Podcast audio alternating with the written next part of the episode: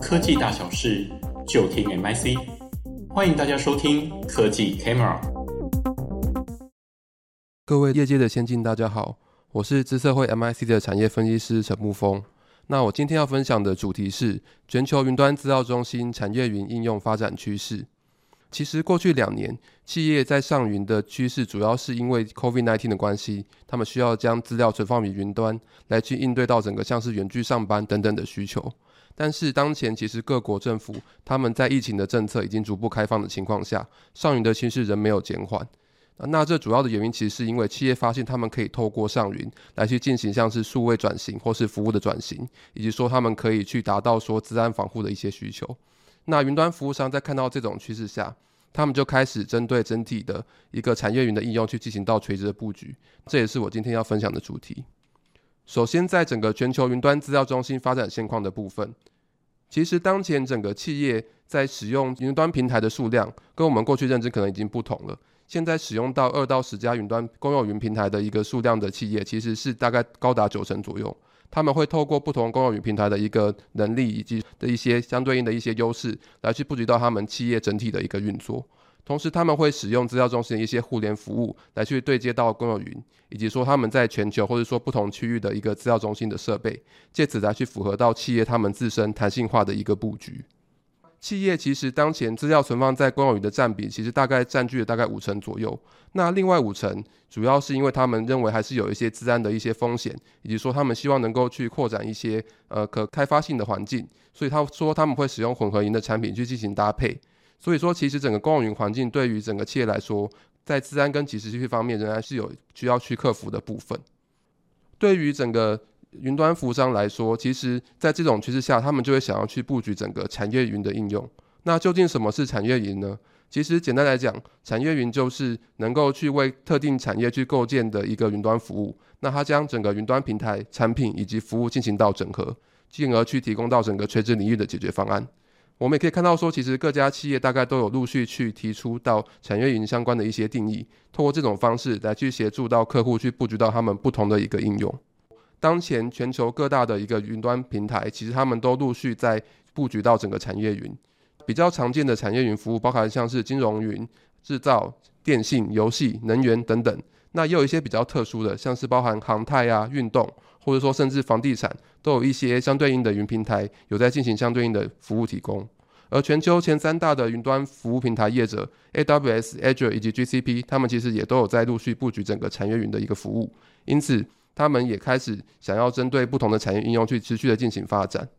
那其实，在这种整个产业云的一个布局的趋势下，那其实资料中心它会需要去朝更地端去进行一个部署。那过去可能整个资料中心都锁定在比较偏大型的资料中心，而这种资料中心会位居于郊区，而当中会容量大量的一个伺服器的机柜。其实当前有许多的业者开始布局到所谓货柜式的资料中心，它比较可以透过卡车去进行运送，那可以方便整个传输以及部署，可以让整个业者可以进行更弹性化的去部署到整个都市内。除此之外，他们也会在整个终端装置的附近去进行到一个微型化的一个部署。那它会透过像是一些机柜型的微型资料中心放置于比较场端的部分，那透过这种方式来去协助到相对应的一些比较低延迟的一个应用。过去我们比较常认为到的就是云端服务商，它可能主要布局就是在超大规模的资料中心。而到区域型的资料中心到整个地方型的资料中心，主要是由资料中心的托管商以及电竞商去进行到相对应的部署；而在企业机房以及微型资料中心的部分，则是由伺服器的品牌商以及一些 IT 解决方案的提供商去进行提供。但是在整个这种朝向产业应用或是说边缘端的一个部署的情形下，其实云端服务商它会透过各种产品跟合作方式来去部署到整个地端以及说整个微型资料中心的部分。整个云端资料中心的云端服务商，它从过去的一个云端资料中心的一个提供，那慢慢朝向区域的资料中心去提供相对应的产品，像是 Local Zone 或是 Wavelength 或是 Edge Zone 等等产品，其实它都是和整个资料中心的托管商以及电信业者进行合作，透过去租借他们区域型的资料中心，或是在他们的内部去部署到他们自己的伺服器机台，透过这种方式来去协助企业去部署到他们自己的相对应的产业的垂直应用。那在整个企业端，他们则是会推出像是五 G 专网的一些产品，那和电信业者进行合作，推出相对应的一些 Private 五 G 等等的一些服务，以及说混合云的产品，在后续也会提到，那就是他们会透过这些产品去部署到更加接近终端的位置，来去协助契约到相对应的一些运算的一个能力的提供。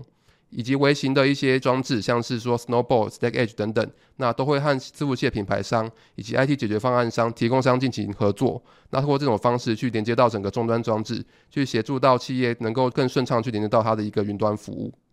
因此，接下来就是要再探讨说，那云端服务商它从云到边缘的一个布局，究竟它有哪些的一些应用是有区别的？那它要如何去进行相对应的一个布局，以及说它要怎么去接续它接下来的一个策略？那其实可以看到，说当前整个从边缘到云的一个重要性是持续提升的。那产业边缘的应用是更加专精化。可以看到，说其实不同的产业，它在整个装置与企业端组织的距离，可以接受的一个延迟程度，以及说它需求的一个可靠度，其实都是不同的。那这边就举两个例子来说，像是制造和医疗业，其实他们在整个与组织的距离相对来说是比较近的，但是他们需要的一个延迟程度是很低的，同时它需求可靠度是很高的。这主要的原因就是在于说，制造业它是需要去顾及它的良率的，一旦它出现提机的情形，其实就会造成很大的损失。而在整个医疗方面的话，则是像是与人命有关的，那他们其实在这方面一些远距手术，如果出现差错，其实可能就会造成很大的一个影响。所以说，其实各个不同的产业，它需要的一个产业的垂直应用其实是不同的。那这边就举几个例子来去探讨说，究竟在云端以及说边缘端可能会有哪些的差别。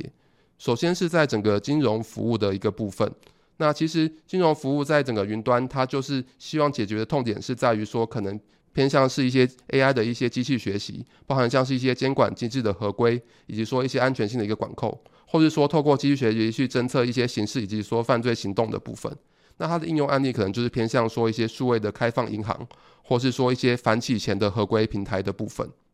而在边缘端，则是说会需要去协助客户达到一些比较高频交易的需求，那就会需要低延迟的技术，或是说需要去配合到当前的一个趋势，去布局到整个区块链的部分，提供一些去中心化的金融，这些都是边缘端去需要去关注的部分。另外一个需要关注到的，则是在整个行动支付的快速处理。边缘端他们会需要能够去用最低延迟的方式来去协助这些行动支付能够去快速达成客户的需求，这样才会让客户的体验可以进行提升。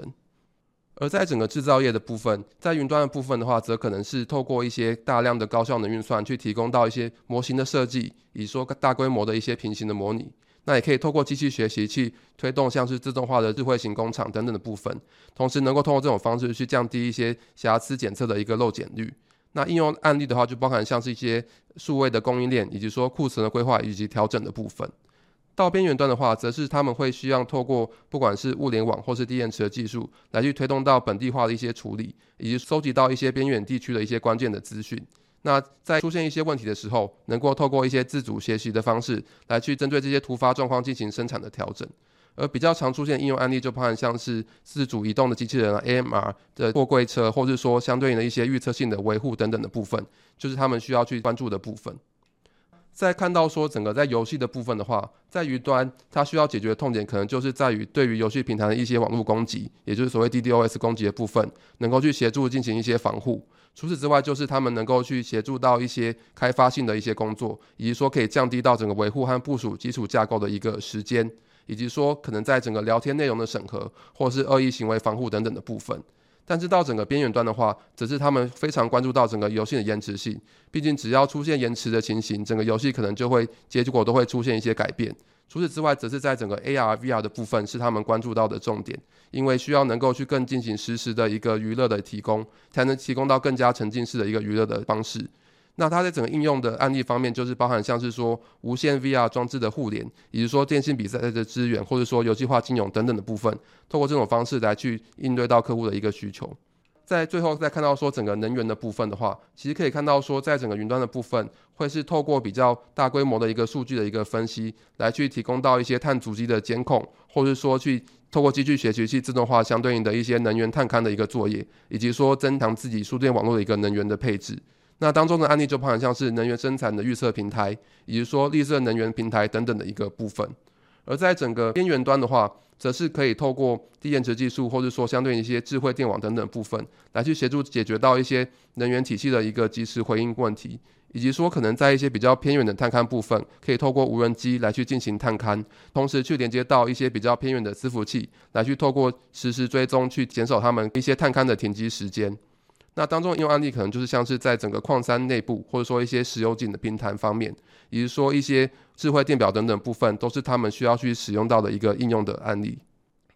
因此，我们可以看到说，整个云端跟边缘的应用，它注重的关注的重点是不同的。那其实接下来下一步布局整个低延迟的技术，就会成为他们需要去切入到他们整个边缘垂直应用的第一步。各大云端平台其实他们在这种情况下，他们也开始透过各种方式来去协助到整个契约去布局到整个边缘。以下就是我这次的分享，谢谢各位的聆听，谢谢。